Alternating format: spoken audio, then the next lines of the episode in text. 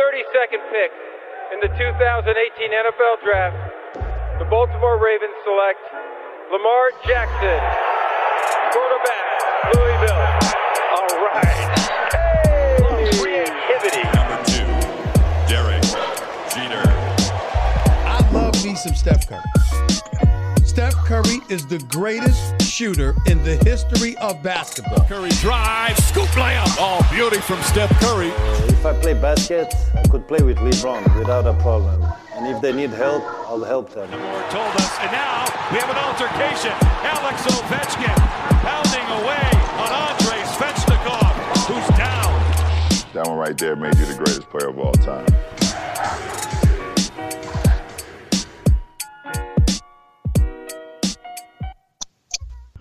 Bonjour à toutes, bonjour à tous, la MLS is back sur les ondes de Hype et welcome dans votre rendez-vous hebdomadaire dédié à l'actualité et à la culture du soccer. Au programme de ce numéro, un invité exceptionnel qui défend les couleurs de New York FC depuis 2016, le défenseur central international luxembourgeois Maxime Chanot. Salut Maxime et merci d'être avec nous quelques heures avant la réception de Chicago ce soir. Ouais, salut à tous, merci pour, euh, pour l'invitation, c'est gentil. Nous allons revenir avec toi sur ta carrière, ton analyse des évolutions de la MLS et la saison du New York FC. Puis nous profiterons de la présence de deux autres consultants qui vivent ou ont vécu à Big Apple pour faire un point sur la place du soccer au pays des Knicks et des Yankees. Mais avant de rentrer dans le vif du sujet, laissez-moi vous présenter notre Dream Team Hype du jour. À commencer par l'homme que toutes les fans des New York Red Bull regrettent, leur mari un peu moins, depuis qu'il a rejoint Cincinnati, vous l'aurez reconnu, l'élégant Florian Valo. Euh, très heureux de te retrouver, Florian, ça va? Salut Ken, bah ouais, ça fait plaisir d'être de retour, ça faisait un moment quand même. Ouais, ça faisait trop longtemps. là. À ses côtés, celui qui organise les soirées les plus Frenchies de New York, en plus d'y être journaliste sportif, Maxime Aubin. Salut Ken, salut Flo, salut Max. Et voilà pour les présentations. Let's go, cap sur la ville qui ne dort jamais.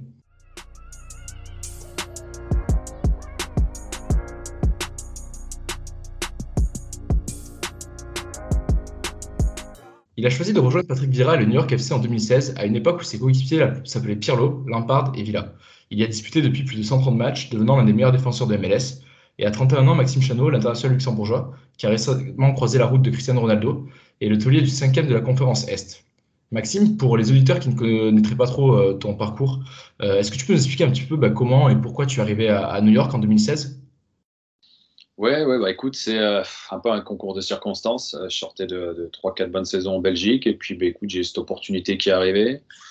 Alors bon, c'est vrai que j'avais que 26 ans à l'époque, donc c'est c'est un peu jeune pour, pour partir en MLS, enfin du moins c'est ce que tout le monde pense. Et puis ben, la question s'est posée en fait. J'ai eu cette opportunité-ci, j'avais l'opportunité de, pouvoir euh, rester en Belgique, ou j'avais des, belles opportunités aussi en Italie, en Serie A, euh, en Angleterre en Championship, et puis il arrive un moment où... euh, voilà, c'était une question qui s'est posée. En plus de ça, tu sais, moi j'ai une particularité, c'est que que mon épouse est avocate. Et en fait, la question s'est posée par rapport à nos deux carrières. Je voulais pas, je voulais pas forcément qu'elle néglige la sienne. Et donc quand New York est arrivé, c'était l'opportunité pour moi, euh, comme pour elle, de, de pouvoir évoluer dans, dans, dans mon mode respectif. Donc voilà pourquoi j'ai fait ce choix-ci. Euh, évidemment, c'était aussi un choix sportif. Euh, moi, je suis de la génération France 98, donc c'est vrai quand tu n'as pas de Vieira qui t'appelle, qui te présente le projet, ça, fait aussi ça fait pencher la balance. Et puis, puis l'opportunité de pouvoir jouer, comme tu l'as dit, hein, Andrea Pirlo, David Villa, des champions du monde, Frank Lampard, pouvoir jouer contre Kaka, Drogba, Steven Gerrard tous les week-ends. Voilà, c'était euh, ça a été ça a été un choix qui n'a pas été si difficile à faire finalement. Et je suis très très heureux, en tout cas, d'avoir d'avoir rejoint New York et d'être ici depuis six ans maintenant. Ça passe vite. Et concrètement, en 2016, c'est ton agent qui t'a parlé de New York, c'est eux qui t'ont contacté? Comment ça se fait, comment se faisait la liaison à l'époque entre euh, la France et les États-Unis? Mais écoute, euh, comment ça s'est passé? Non, j'avais pas d'agent à l'époque. C'est mon épouse qui me, qui me représente. Euh, c'est le recruteur en chef qui, euh, qui cherchait un défenseur centraux, central, excuse-moi. Alors, il était basé sur la Hollande et sur la Belgique. Il y avait quelques noms qui, qui voilà, qui, s'en est sortis. Et puis, en l'occurrence, quand ils m'ont contacté, ils, avaient, ils avaient arrêté leur choix sur, sur moi. Donc, c'était flatteur. Et, voilà, non, ça s'est fait très rapidement. C'est ma femme qui a, qui a tout géré. Donc, donc non, non, ça s'est bien goupillé. Même si mon club belge à l'époque a été, a été super sympa. Je sais pas si je peux, si je peux prendre ce terme-ci, mais ils ont été plutôt complaisants parce que j'avais des offres plus importantes au niveau transfert et, et ils m'ont laissé finalement rejoindre euh, New York qui proposait un peu moins, mais euh, voilà, ils ont été, ils ont été super cool. Maxime une question? Oui, bah ça, tu l'as dit, ça fait six ans que tu es, ici. Euh, grosse expérience de la MLS maintenant. Euh, bah, quel, bilan, en fait, quel premier bilan tu dresses après six ans? Je sais que tu es très heureux, tu l'as dit aussi ici. La Ligue a aussi beaucoup évolué hein, depuis. Euh, il n'y a plus vraiment de, voilà, de joueurs comme, comme Kaka, il n'y a plus Vira, il n'y a plus forcément de, de, noms comme ça. Mais voilà, que, quel bilan tu dresses aujourd'hui et, qu'est-ce qui te plaît aujourd'hui aussi dans cette MLS-là aujourd'hui? Ouais, bah déjà, j'ai vu une, une, une, vraie évolution entre 2016 et 2021 par rapport à l'homogénéité de, de, la Ligue. C'est vrai qu'avant, il y avait 3-4 grosses équipes par conférence. Il y avait nous, il y avait les Red Bulls, il y avait Toronto, voilà. Et puis derrière, c'était un je ne vais pas dire à la traîne, ce serait manquer de respect, mais c'était voilà, on sentait que c'était moins bon. Et là, par contre, aujourd'hui, c'est ce que je faisais le bilan. J'en parlais avec un de mes coéquipiers là en début de, en début de semaine. Et, finalement, tu te rends compte que les équipes, à part deux ou trois et encore, euh, je, par deux ou trois équipes, mais c'est vrai qu'en général, les équipes, c'est très homogène. Le niveau est très homogène. Tout le monde peut taper tout le monde. Et tu le vois, la dernière, Columbus est, est champion et là, ils sont dixième. Euh, la même chose pour les Red Bull, la même chose pour nous. On avait l'habitude de jouer les deux premières places chaque année. Là, on se retrouve cinquième, sixième. Voilà, c'est ça. Donc, j'ai vraiment vu une vraie évolution. Et puis, c'est aussi par rapport à euh, par rapport à la mentalité du recrutement des clubs. C'est vrai que c'était basé un peu sur euh, sur des anciennes gloires, des anciennes des anciens gros joueurs. Je pense que c'était aussi pour apporter de la lumière à la ligue. Et aujourd'hui, ils ont complètement changé leur leur façon de recruter. tu vois, il y a très très peu de grands noms maintenant ils sont plutôt tournés vers, vers les jeunes sud-américains, euh, voire même européens, euh, euh, dans, dans l'optique de les revendre derrière. Donc c'est plus du tout la même ligue, ça va relativement plus vite, et je trouve que le niveau affiché général est, bien meilleur, même s'il était déjà très bon, je trouve, en 2016, mais bien meilleur que, que ce que j'ai connu quand je suis arrivé. Ils ont aussi en ES aussi investi énormément sur les académies, sur les jeunes. on voit qu'il y a de plus en plus de jeunes qui sortent, et même en Europe après. À New York, bah, je sais qu'il y a une académie qui est, qui, est, assez forte. Il y a des joueurs comme James Sands qui joue avec toi, qui, qui maintenant est en sélection. Est-ce que toi, tu, tu, tu, tu, as vu aussi cette évolution-là? Est-ce que c'est vrai qu'il y a de plus en plus de, de jeunes qui. tu vois que le niveau, en fait, euh, euh, augmente significativement? Bah, De toute façon, je pense que tu vois avec les joueurs américains qui s'exportent. Hein, euh, on parle de Brenda Aronson, Tyler Miller, que que Flo a joué avec. Enfin, c'est tous des joueurs qui, qui sortent des académies. Tu vois, c'est pas forcément des transferts rentrants depuis l'Europe ou de l'Amérique du Sud. Nous, on a le Joseph Scali là, qui est à Mönchengladbach, qui est maintenant titulaire arrière droit en Bundesliga. Enfin, et j'en passe, j'en passe. On a Jack Harrison, par exemple, qui, qui est en première ligue à Leeds et qui s'éclate. On a Yangel Herrera, pareil, qui l'année dernière avec Ronald a fait une super campagne d'Europa League.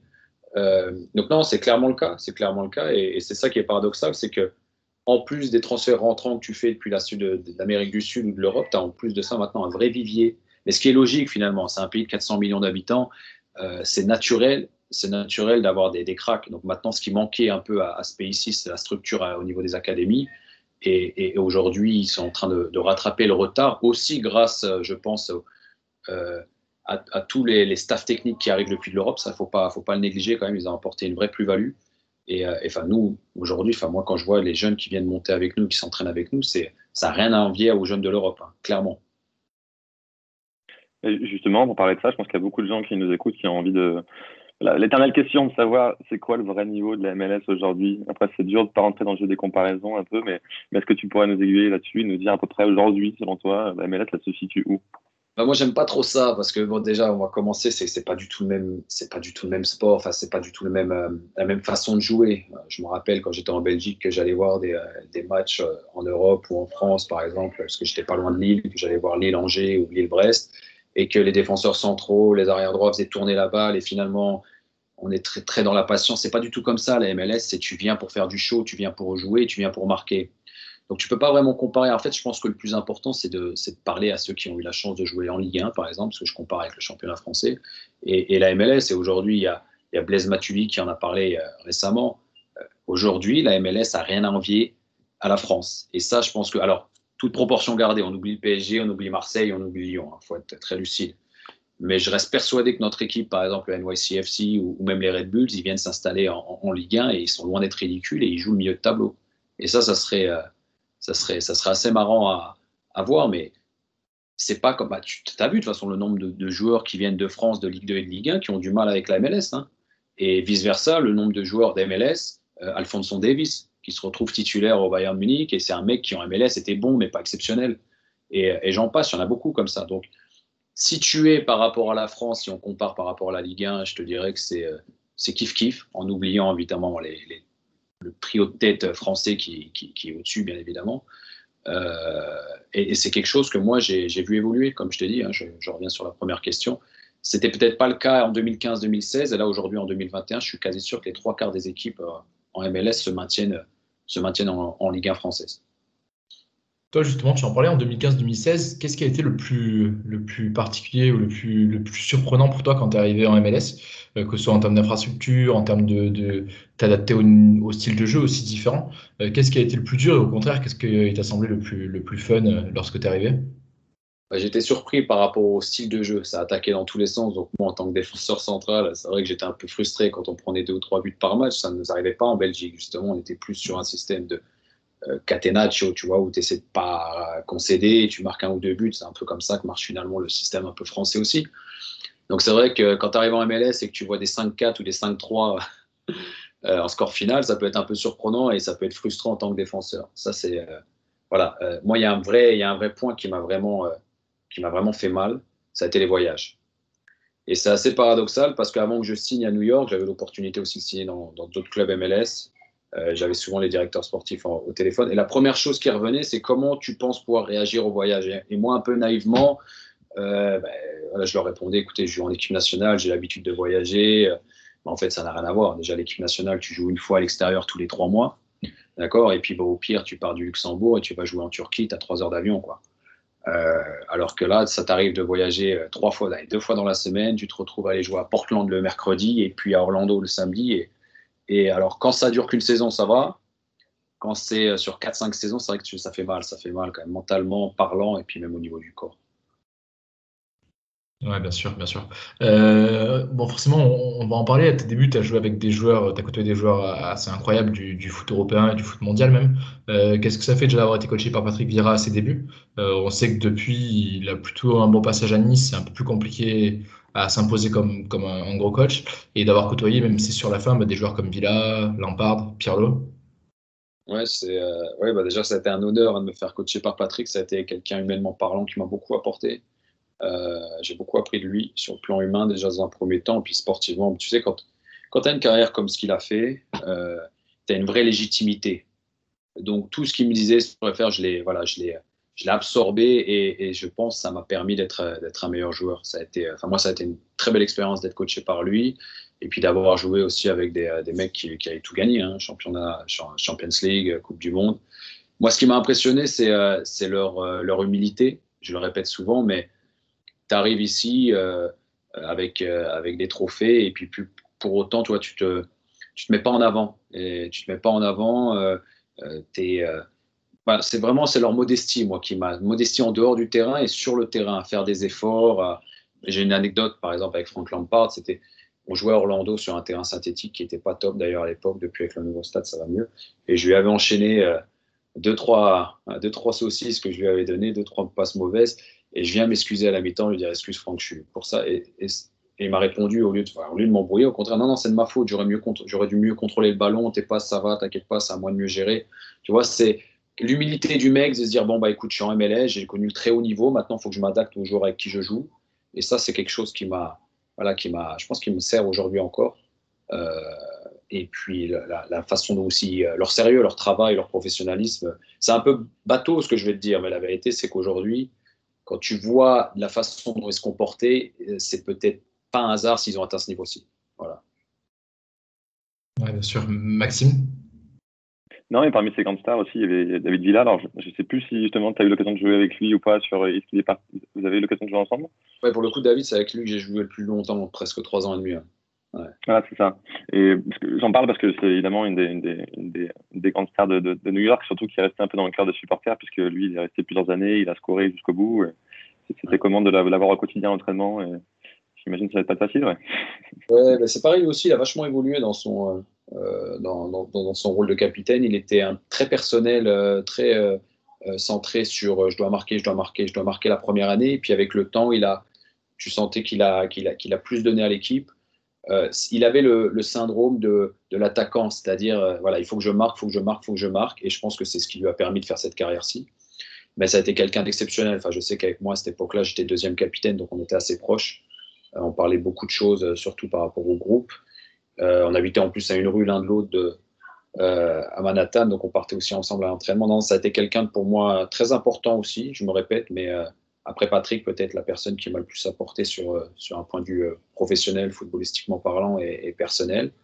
grand joueur qui a, bah, qui, a, qui a marqué plus de 100 buts, je crois, avec New York. Euh, et puis, euh, ouais, c'était exceptionnel. Enfin, au niveau de ses qualités euh, et de combatif, et puis bah, tu lui laissais une occasion de but, c'était un but. Et depuis d'ailleurs qu'il est parti, c'est vrai qu'on a, a un peu plus de mal à retrouver le niveau qu'on avait avant d'un point de vue collectif. Donc c'est là que, voilà, que, David prenait tout son sens, c'est qu'en plus d'être un top game mec, c'était un, super joueur. Ouais, c'est le meilleur buteur de l'histoire du club. Euh, justement, tu as fait une bonne transition euh, cette saison. Euh, New York est remonté dans le haut du classement. Là, vous êtes cinquième pour l'instant. quel regard tu portes justement sur, sur le, les débuts? Et quelles sont vos ambitions, surtout à l'approche des playoffs? Ouais, bah, c'est un championnat qui est. Mais justement, tu vois, on, en revient avec. C'est un championnat qui est tellement homogène que je crois qu'il y a six ou sept semaines, on était deuxième du classement et là, on serait retrouvé la semaine dernière avant de gagner là contre d'ici, on était 7 ou 8e, donc on était en dehors des playoffs en moins de 6 semaines. Donc c'est pour te dire à quel point le niveau est homogène et que tout le monde peut battre tout le monde. Et, euh, donc tu serais venu il y a 6 semaines, enfin vous seriez venu avec, euh, avec mon feedback il y a 6 semaines, je t'aurais dit oui, c'est une très bonne saison. Maintenant, c'est vrai qu'aujourd'hui, euh, on, a perdu des points bêtement. Après, le paradoxe de la MLS, c'est un des seuls championnats avec le système des playoffs où tu peux pas faire de bilan tant que les playoffs sont pas joués. Je m'explique, c'est-à-dire tu peux finir septième de la saison régulière, et euh, avoir fait une très bonne saison puisqu'être pouvoir être champion. Tu vois? Donc j'ai envie de te dire, on, fera le bilan à la, fin des, à la fin des playoffs et si on est champion, ça aurait été une très belle saison. Euh, surtout par, par expérience, euh, on a fini quatre ou cinq fois d'affilée deuxième de la deuxième et même premier de la, de la saison régulière et on n'a jamais gagné la coupe. Donc est-ce que c'est une saison réussie?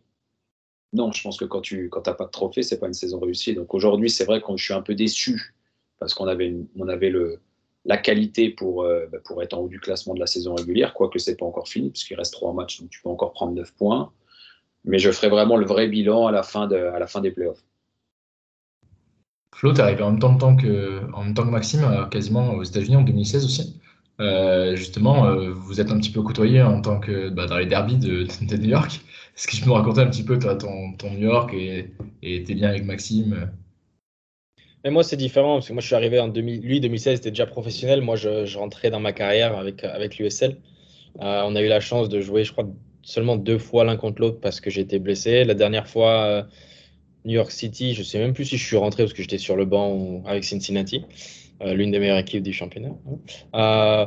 mais non, c'est vrai que c'est différent. Lui vit à Manhattan, donc il a vraiment toute l'expérience toute l'expérience euh, de New York. Moi, j'étais dans le New Jersey. Au niveau de l'équipe, il a eu la chance de côtoyer plus de stars que moi. New York Red Bull, on le sait très bien, c'est c'est un club formateur. Il, veut acheter où il veut, former des jeunes joueurs pour ensuite les envoyer en Europe, ou bien récupérer des jeunes joueurs européens ou sud-américains et les faire venir euh, à Red Bull pour pouvoir ensuite les, les envoyer en Europe, dans, à Leipzig ou Salzbourg. Donc c'est différent, le système de jeu est différent. Euh, c'est vrai, comme il disait à l'époque, quand il y avait David Villa, Lampard, je pense que c'est là où ils étaient les meilleurs. Ils avaient une, vraiment une très très grosse équipe. Euh, même si cette année, en début de saison, on en avait discuté et puis on les avait placés assez haut dans nos, dans nos rankings. Euh, ils avaient une belle équipe. Mais c'est vrai que la dernière fois que je les ai regardés jouer, j'ai regardé les deux derbies, parce que bien sûr, je suis toujours Red Bull.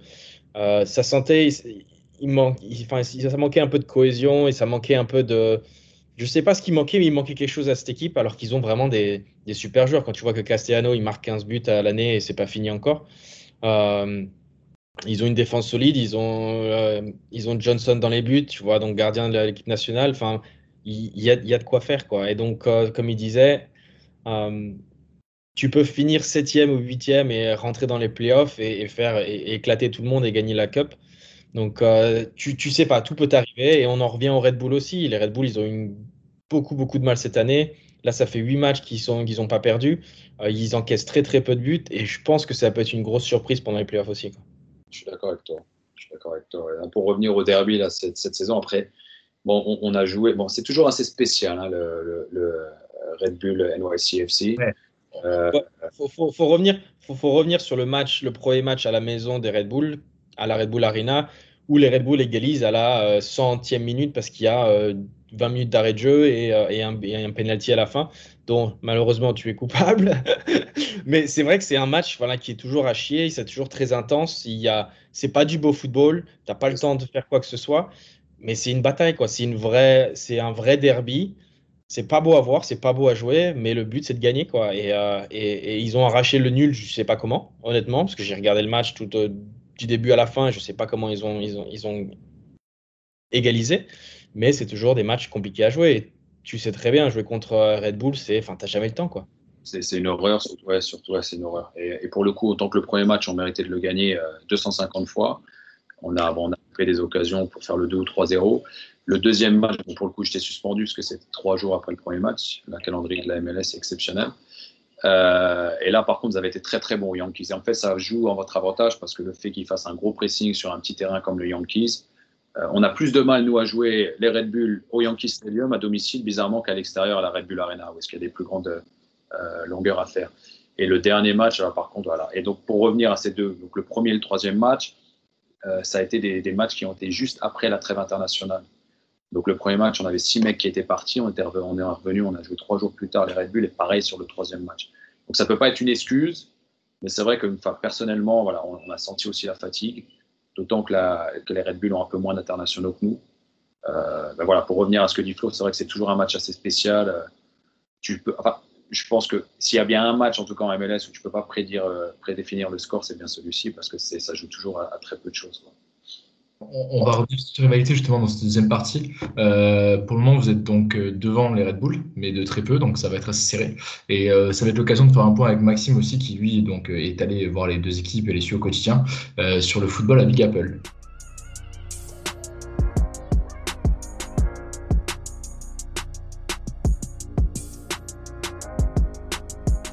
Entre les Cosmos de Pelé et Franz Beckenbauer, les générations Henri Lampard, la rivalité Red Bull versus FC, l'émergence de nouveaux clubs branchés et d'écoles de foot, le soccer semble avoir le vent en poupe à Big Apple, et quoi de mieux que d'en parler avec trois experts? Euh, Maxime, toi notamment, tu écris beaucoup d'articles pour Eurosport ou France Foot sur le foot à New York, son émergence en ce moment. Euh, comment tu décrirais le, soccer à New York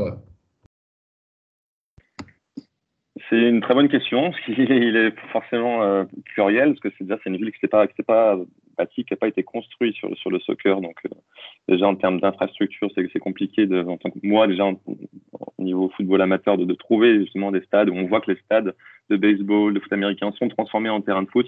Mais ce qui est certain, c'est que oui, moi je suis arrivé il y a cinq ans à New York City, et depuis cinq ans, on voit qu'il y, a de plus en plus de footballeurs, il y a de plus en plus de ligues qui se créent. Euh, il y a un engouement qui, est incroyable. Tu l'as dit aussi au niveau des académies, au niveau de l'intérêt des, des, jeunes aussi pour ce sport. Euh, il y a aussi de plus en plus de bars et de, de, de restaurants qui diffusent, qui, qui, diffusent les matchs et qui se spécialisent aussi dans, euh, bah, dans le football en fait. Donc, euh, donc ouais, non, il y a, un vrai gros intérêt aujourd'hui pour, pour, pour, le football. Alors, il n'est pas forcément matérialisé, malheureusement, j'ai l'impression, au niveau des, voilà, de, de l'engouement des supporters qu'il peut y avoir pour, le, pour les Red Bulls et NYCFC.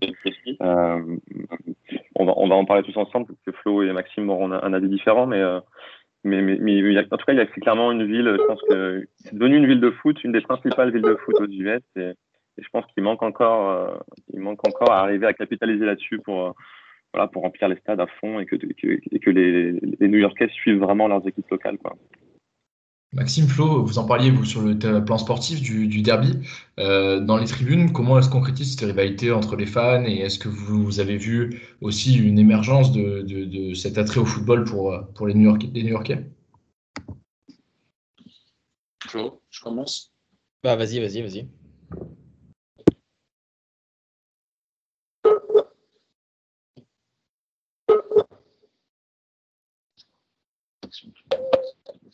T'entends plus très bien là.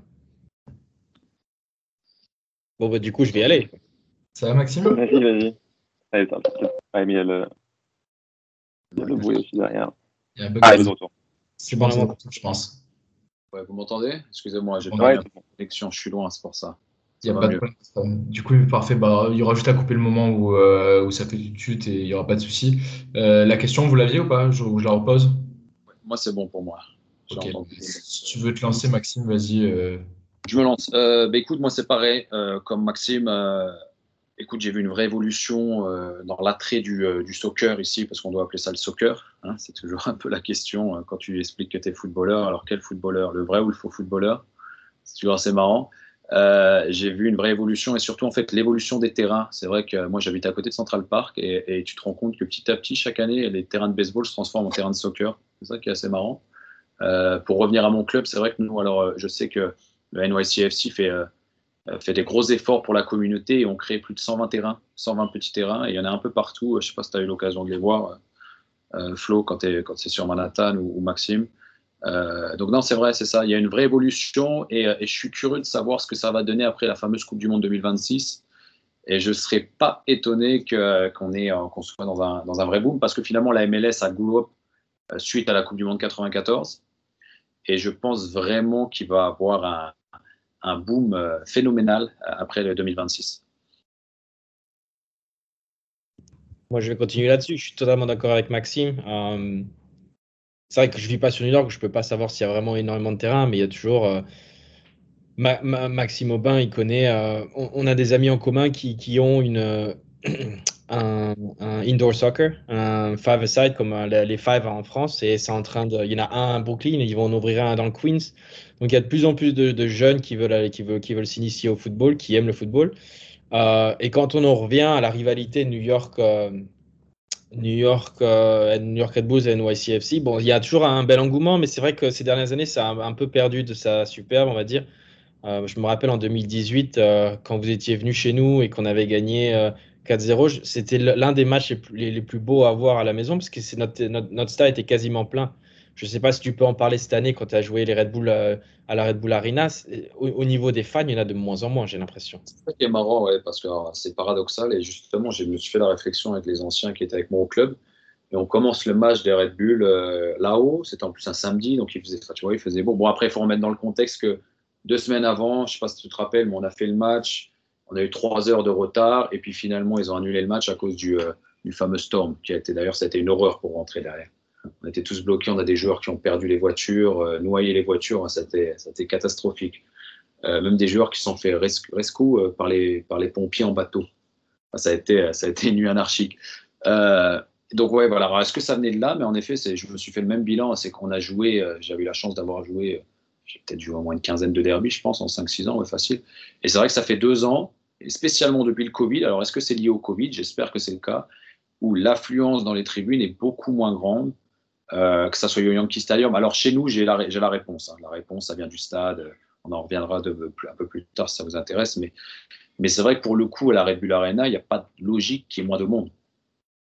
Donc ah. j'essaie de me dire que c'est à cause de la capacité par rapport au Covid. Enfin, je ne sais pas, mais c'est vrai qu'aujourd'hui, si je dois tirer le bilan, il y a beaucoup moins de monde dans les stades euh, qu'avant, clairement. Mais j'ai pas la réponse. Pour en revenir, pour en revenir à l'histoire du stade de Red Bull, c'est pas un, c'est un très très beau stade, super terrain, mais la localisation du stade n'est pas, est pas extraordinaire pour des, pour des supporters. Il est, il est très difficile d'accès. Si tu viens de New York, de Manhattan, en train, c'est très compliqué d'y aller. Euh, je, trouve que le club n'offre pas assez de, de, de, possibilités d'aller au stade. Par exemple, je sais que par exemple ici à Cincinnati, euh, le stade offre des, euh, ce qu'ils appellent des shuttles, donc des bus du stade à, je je sais pas, à une, ligne de métro ou une ligne de train ou à une autre ville. Donc ça permet l'accès plus facilement aux fans.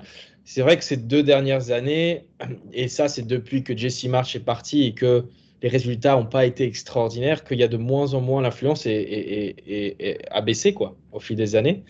Euh, Yankee Stadium, bah, lui, Max pourra en parler un peu mieux que moi, mais c'est vrai que quand il s'agit des fans à Red Bull Arena, c'est vrai qu'il y en a eu de moins en moins. Et c'est dommage parce que c'était un beau stade, c'est une belle organisation et, euh, ils n'ont pas la réponse. J'ai l'impression qu'ils n'ont pas la réponse à, ce problème.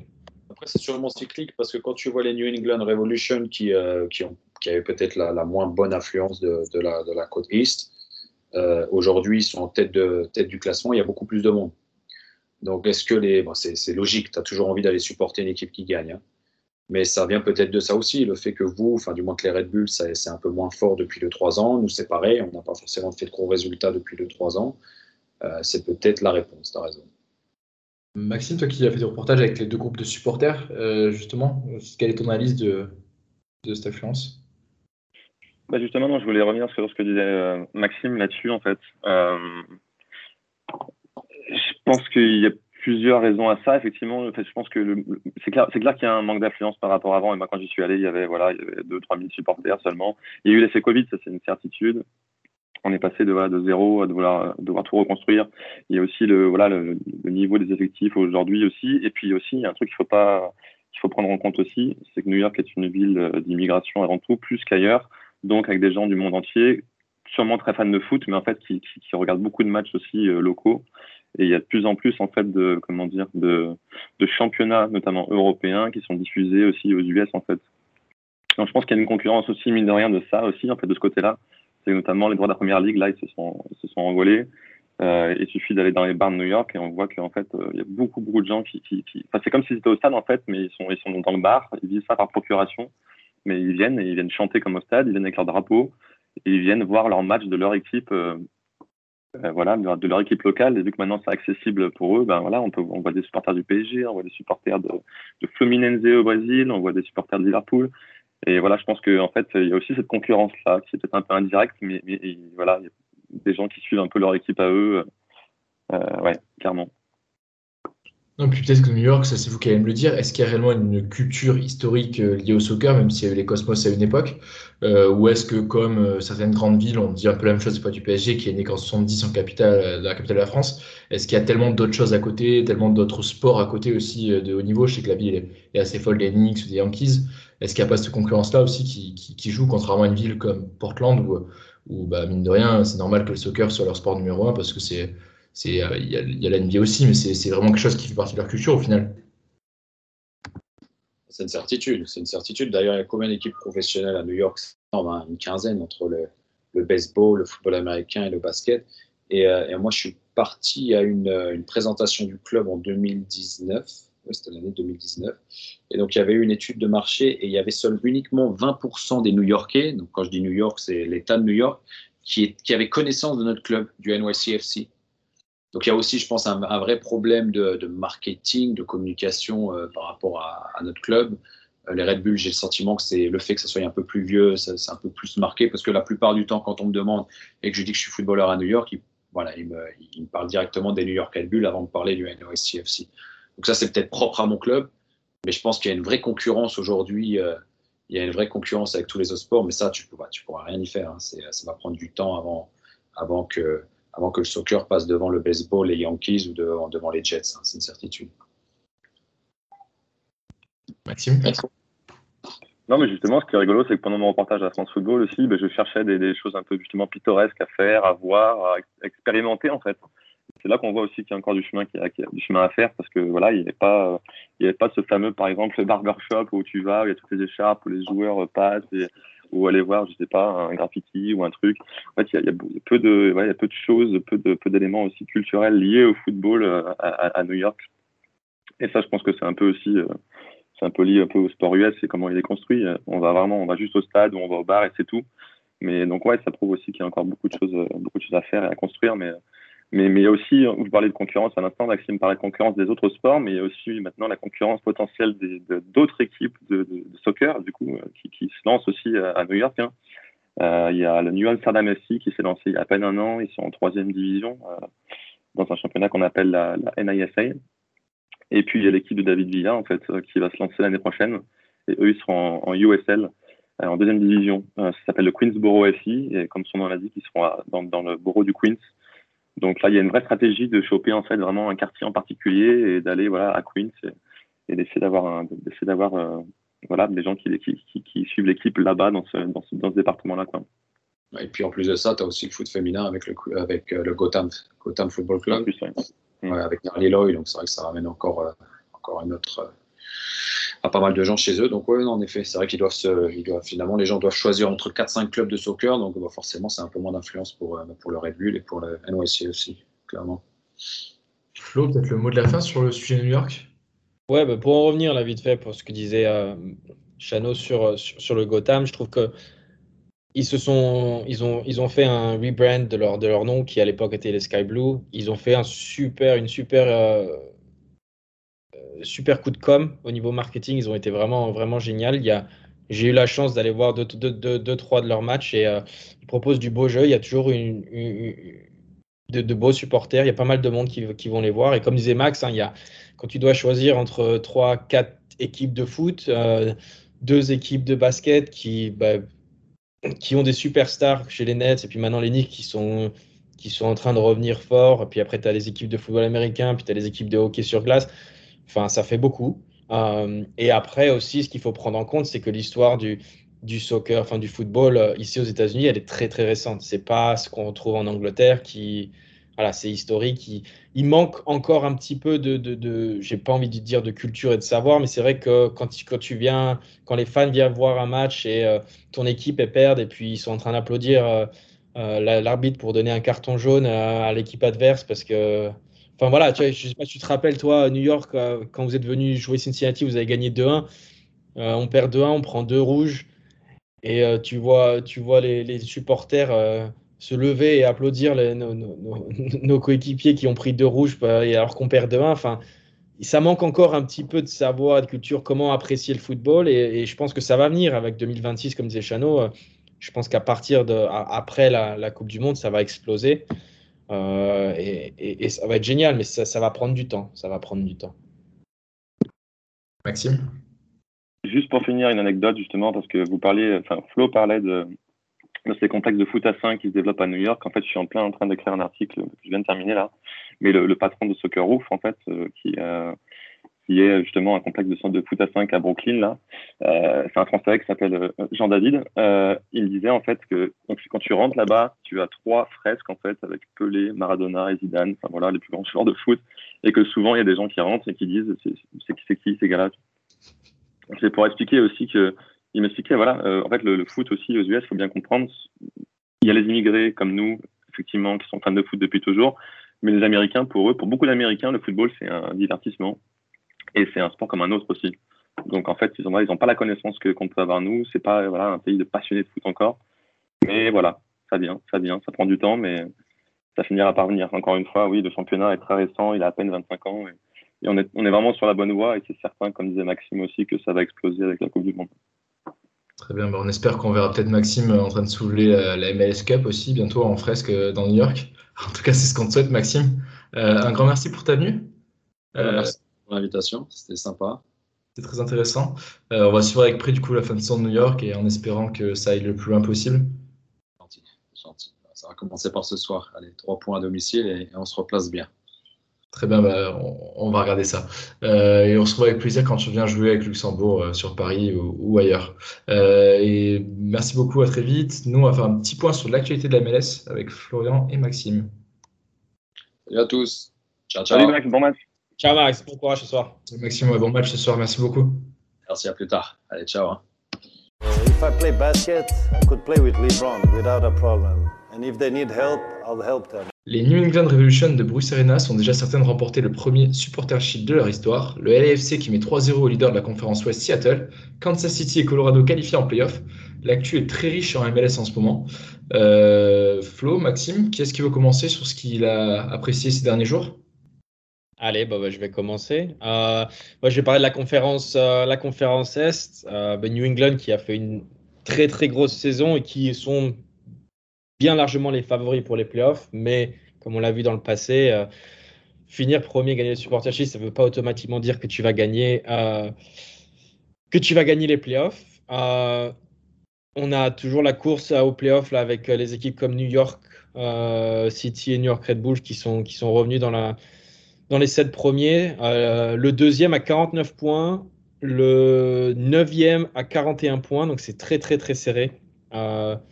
Il y a encore quelques équipes qui peuvent encore se, permettre de, rentrer dans, dans les playoffs. Il reste trois matchs, euh, quatre pour certains, comme les New York Red Bulls Atlanta, qui sont sixième et septième respectivement. Euh, donc ça va être assez intéressant de voir euh, ce qui va se passer. Les New York Red Bulls sont en forme. Je crois qu'ils sont à huit matchs sans défaite, dont sept victoires. ils sont vraiment, ils sont, comment dire, Nashville, qui, qui, est une équipe qui se focus très très qui ont un focus euh, sur la défense qui prennent pas beaucoup de buts ils ont perdu 4 matchs et ils ont la meilleure clean sheet et ben les Red Bull sont un peu en train de se transformer en, en cette super défense. Ils ont un super gardien cette année, Carlos Coronel, qui fait une super saison. Et je crois qu'il a 10 ou 11 clean sheets. Euh, il a fait des arrêts incroyables contre euh, chaque fois il sauve son équipe, euh, quasiment tous les matchs. Il y a un ou deux arrêts qui sont vraiment superbes. et c'est un peu grâce à ça qu'ils gagnent. ils sont pas très efficaces devant. Ils marquent un voire deux buts et encore c'est très rare. Mais défensivement ils sont très très solides. et Atlanta qui revient très très bien avec leur nouveau coach. donc ça va être très intéressant de voir ce qui va se passer ces trois prochaines journées, surtout la dernière journée en, qui, va, je pense, nous donner un peu. Euh, ben, il y aura des équipes qui vont se qualifier à la dernière journée, donc ça va être super intéressant. Ouais, la course va être très intéressante à suivre. Euh, entre New York, New York, Atlanta, Montréal, il n'y a qu'un point d'écart, donc 44-43, euh, donc ça va être très très cool à suivre. Maxime, toi, qu'est-ce que tu as vu ces derniers jours? Bah justement, Flo a répondu à mes questions parce que j'avais lui demandé comment ça se faisait que voilà comment expliquer un peu la forme des la forme, la forme olympique, la forme incroyable des, des Red Bulls et il vient d'en parler parce que j'allais te dire ça en plus. J'ai l'impression qu'il jouait beaucoup plus, beaucoup plus défensif. Il s'affiche souvent un peu en 5-3-2 ou en 3-5-2. Enfin, faux 3-5-2, mais c'est surtout 5 défenseurs, j'ai l'impression. Donc, ouais, ouais, c'est pas, pas forcément beau à voir. Moi, j'étais allé les voir justement dans le derby et dans d'autres matchs. Et c'est pas génial, mais, mais ça gagne à chaque fois avec un petit but, euh, but d'avance. Euh, justement, vous parliez un peu à l'instant de, ce, match un peu à 3 ou 4 entre Montréal, Atlanta, il y a aussi DC qui est juste derrière, et les Red Bulls. Et ben, c'est marrant parce que sur les quatre derniers matchs des Red Bulls, ben, ils enchaînent DC United, Montréal et Atlanta, et finiront par Nashville. Donc euh, ça va vraiment se jouer maintenant. Ben, ça prouve à quel point aussi, voilà, cette ligue, on en parlait tout à l'heure, mais à quel point elle se joue dans les toutes dernières semaines et que c'est maintenant un peu qu'on voit, enfin, ça devient vraiment excitant hein, maintenant. Et puis évidemment en playoff derrière. Il y a une équipe aussi dont je voulais parler qui fait le même parcours un peu que les, Red Bulls, qui viennent de se réveiller là depuis euh, à peine un mois et demi. C'est le LAFC. Euh, ils vont beaucoup mieux, ils étaient, perdus euh, et là ils sont, en train de remonter. Ils sont à 5 matchs en défaite, 3 victoires. Et puis dans la nuit de mardi à mercredi cette semaine, ils ont tapé les Sanders 3-0, donc c'était un peu aussi la grosse surprise. Mais voilà, ils sont en super forme, ils se retrouvent septième à l'Ouest, donc c'est voilà, la dernière place qualificative pour les playoffs. En plus, il y a le, meilleur joueur de la ligue, Carlos Vela, qui est de retour là, qui qui euh, euh, voilà, qui qui, euh, qui n'est plus blessé. Enfin, ça y est. Et donc ça va faire du bien pour potentiellement accrocher les playoffs et aller loin. Donc ça va être excitant et intéressant. Les Sanders qui, eux, ont eu le retour de Nicolas Lodero aussi hier soir lors de la défaite, même s'il marque un peu le pas en cette fin de saison, malgré un Nicolas Benezé qui marque pas mal de buts en ce moment, des buts assez marrants en plus. Donc, donc voilà, il anime pas mal la MLS avec, avec ces célébrations euh, toutes très manga. Flo, tu voulais rebondir? Ouais, ben on n'a pas forcément parlé beaucoup de, de la conférence Ouest. Généralement, on, on, la laisse à Antoine et son Sanders qui ont beaucoup de mal ces derniers temps. Mais encore une fois, on, va, on, va, en revenir sur euh, le fait que Chano parlait de l'homogénéité des ligues. Il y a euh, quatre points entre le quatrième et, euh, le neuvième. Euh, donc c'est très très serré. LFC qui a deux matchs, qui il leur reste deux matchs. ils ont un match d'avance sur tout le monde. Ils sont septième à égalité de points avec Vancouver qui ont un match en moins. Vancouver que je suis beaucoup parce que j'ai un très très bon ami à moi qui est Brian Watt qui eh ben, enchaîne les buts depuis, depuis qu'il il a atterri dans ce club et qui permet à son équipe de, d'espérer accrocher un playoff depuis, bah, je ne sais pas depuis combien d'années. Il hein, faudra retrouver ça, mais ça fait un moment qu'ils n'ont pas accroché les playoffs. Donc, euh, encore une fois, très, très, très serré. Euh, ça va être assez intéressant de voir ce qui va se passer dans les deux, trois prochaines journées. Euh, et LFC aussi, voilà, qui revient bien. ils ont, je pense que cette année est assez particulière parce que je, je crois que le club est en fin de, enfin, Bob Bradley est en fin de contrat avec le club cette année. Donc, il risque d'y avoir du changement en fin d'année. Je pense qu'il a bien évidemment envie de réussir et d'apporter un trophée au club. Donc, voir une équipe comme ça se réveiller en toute fin de saison, ça peut faire peur. Arriver en playoff. Donc, euh, donc voilà, ils vont être à, suivre. Puis Sporting Kansas City et Colorado, deuxième et troisième, qui eux sont, ont, déjà validé leur ticket en playoff avec euh, un Rémi Walter qui est très bon au Sporting Kansas City, qui est dans la Team of the Week d'ailleurs de, de, ce week-end, euh, qu'on avait eu en début de saison et qu'on sera peut-être d'avoir un petit peu avant les playoffs. Euh, du côté de Galaxy aussi, les Français euh, s'illustrent euh, pas mal. c'est assez intéressant pour Cabral qui a pris ses marques et les Galaxies qui sont cinquièmes. Maxime, tu, as vu d'autres choses? Non, effectivement, pour confirmer ce que tu disais sur le Galaxy, j'en ai parlé plein de fois, mais c'est comme le NYCFC, je voulais en parler à Maxime, j'ai pas eu le temps, mais je trouve qu'il propose, il propose du jeu en fait. Il propose vraiment du jeu, ils ont vraiment les joueurs pour voilà, jouer au ballon, combiner, Donc c'est vraiment intéressant ce qu'ils font. Et non, je voulais simplement compléter ce que, ce que disait Flo sur revenir sur le LIFC, mais il faut, faut quand même préciser que la forme du LIFC, c'est aussi grâce à un joueur qui vient tout juste d'arriver en plus cette saison, c'est Christian Arango, qui a été acheté, euh, c'est un Colombien qui a été acheté euh, en Amérique du Sud justement. Euh, c'est tout récent, mais voilà, il a, je crois qu'il a marqué 13, je sais plus si c'est 12 ou 13 buts en, 15 matchs. C'est assez impressionnant. Et donc il a remplacé à merveille Diego Rossi qui était parti jouer en Turquie et puis même Carlos Vela. Donc donc faut voilà, faut pas oublier et mettre en avant ce gars-là qui a bon c'est pas il est plus tout jeune, il a 26 ans déjà, mais mais c'est vraiment un très bon joueur. Très bien. Bah, écoutez, Maxime, Flo, merci beaucoup. Vous avez joué à domicile ce soir, donc ça va, c'était pas trop dur. C'était plutôt sympa de retrouver New York avec vous. Euh, un grand merci pour votre expertise. J'espère que ce podcast Hype MLS vous aura plu. En tout cas, n'hésitez pas à réagir et à prolonger les débats sur les réseaux sociaux de Hype Sport Media et à nous écouter sur Deezer, Spotify ou Apple Podcast. On vous donne rendez-vous la semaine prochaine pour de nouvelles aventures. Vive le soccer! hesitate in the end. I thought just right here, maybe the chance had gone. He was going to try and shoot from distance, takes that extra touch, steps up Guzan. Guzan doesn't get his feet set, and then he rolls it in the back of the net. What a break from the Red Bulls there. The early lead in the fifth minute. Right.